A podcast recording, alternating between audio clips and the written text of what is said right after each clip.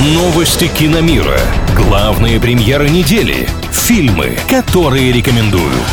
Киномания на правильном радио. Привет всем любителям большого кино, с вами Илья Андреев.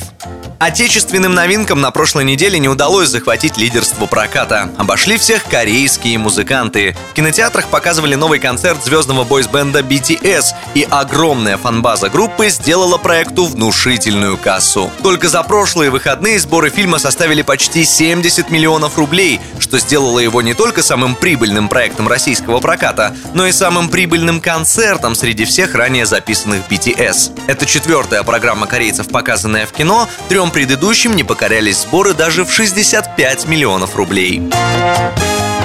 Провокационная постановщица Валерия Гай Германика представила свой новый многосерийник. Это будет детективная история о молодой учительнице, которая после бурной вечеринки отправляется в полицию, и те, кого она еще вчера считала друзьями, становятся подозреваемыми в уголовном деле.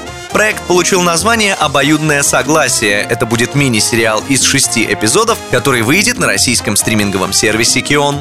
На этом у меня пока все. С вами был Илья Андреев. Услышимся на правильном радио. Киномания на правильном радио.